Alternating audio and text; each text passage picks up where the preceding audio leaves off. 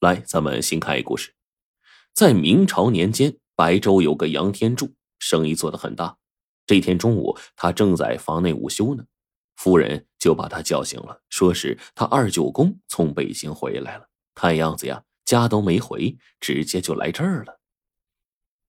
杨天柱一咕噜从床上爬起来，跑到房外一看，这厅中啊坐着一个乞丐似的一汉子。蓬头垢面的，衣不蔽体，脚上连鞋都没有，只有这么一层黑乎乎的泥垢。他怔了一下，方才认出啊，这是他二舅公。杨天柱不免就皱起了眉头。这二舅公啊，是他母亲的一位堂弟，姓李，外号李舌头。他有一门常人没有的本事，吃牛肉，能吃出牛的年龄。吃狗肉能吃出狗的轻重，也是因为他这天生的舌头，他从小就特别好吃，而且非常的讲究，精到极致。不单是把家产吃了个精光，甚至啊，年过四十连个老婆都没娶上。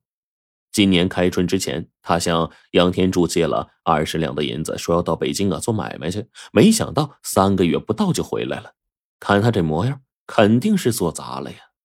果然。李舌头说：“呀，在北京，把钱都赔光了，这没办法，只好一路乞讨回来。”杨天柱无奈的叹了口气，吩咐夫人做俩菜，让他先填饱肚子。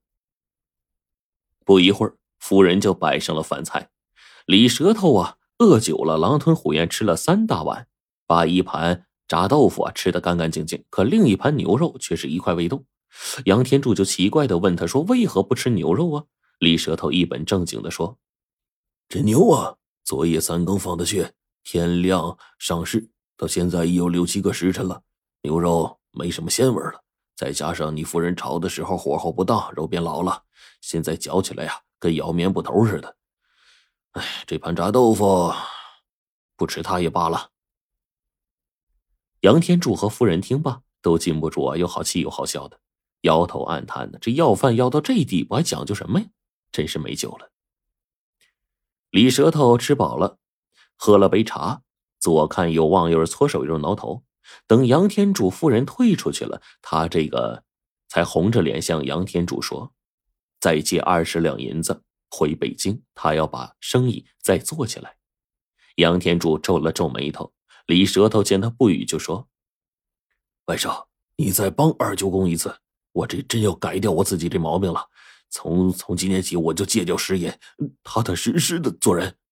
杨天柱刚要说话，却见夫人呢在门外冲他使了个眼色，心下立刻会意了：这钱万万不能借给二舅公了。即便他说的是真话，把钱拿去做生意，可是照他这个脑袋呀，十有八九要做赔本的买卖。于是杨天柱说了声抱歉，谎称呢自己目前呢也需要银子周转，一下子呀实在拿不出来。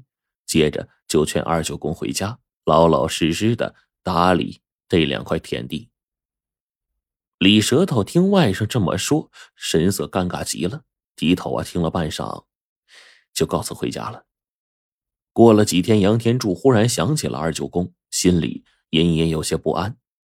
母亲的娘家只剩下他这么一个男丁了呀，自己不闻不问，也对不起去世的母亲呢。眼下刚好身子得闲。也就称了两斤肉，骑马去探望二舅公。一炷香的功夫，到了李舌头家的门外，只见房门半掩着，推开门进去一看，只见这李舌头赤膊袒胸的躺在竹床上发呆呢，灶间十分的冷清，看样子至少两天没生过火了。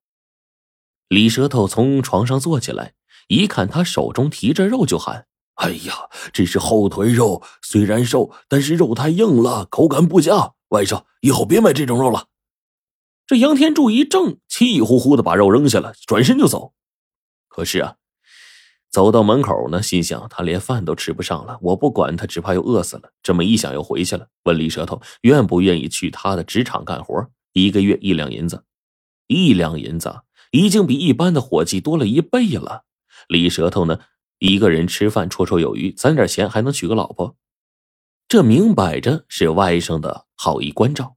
李舌头却低头考虑了半天，才点头同意的。过了一些日子，杨天柱到乡下收债，路过二舅公的家，只见呢他正好回来吃午饭，就进来看看。只见李舌头手里捧着一个小钵头，呼哧呼哧的喝着粥，桌上什么菜都没有，手里抓着一块咸菜。而他比以前呢又瘦了一些，光着上身，几个肋骨都看得清清楚楚。杨天柱就问他：“怎么不买点肉啊？”李舌头嘿嘿一笑：“哎，呃，吃饱了就行了，肉太贵了。”杨天柱就很奇怪呀，二舅公会嫌肉贵，这是，真是太阳啊，打西边出来了，就问道：“那职场的李掌柜，他没给你工钱吗？”“啊，给了给了，每月足足一两呢。”李舌头慌忙的从床底下一个罐子里掏出几两碎银，“那你看都在这儿呢，舍不得花，我先攒着。”杨天柱是十分高兴啊，二舅公啊，果然是改掉了好吃的毛病了。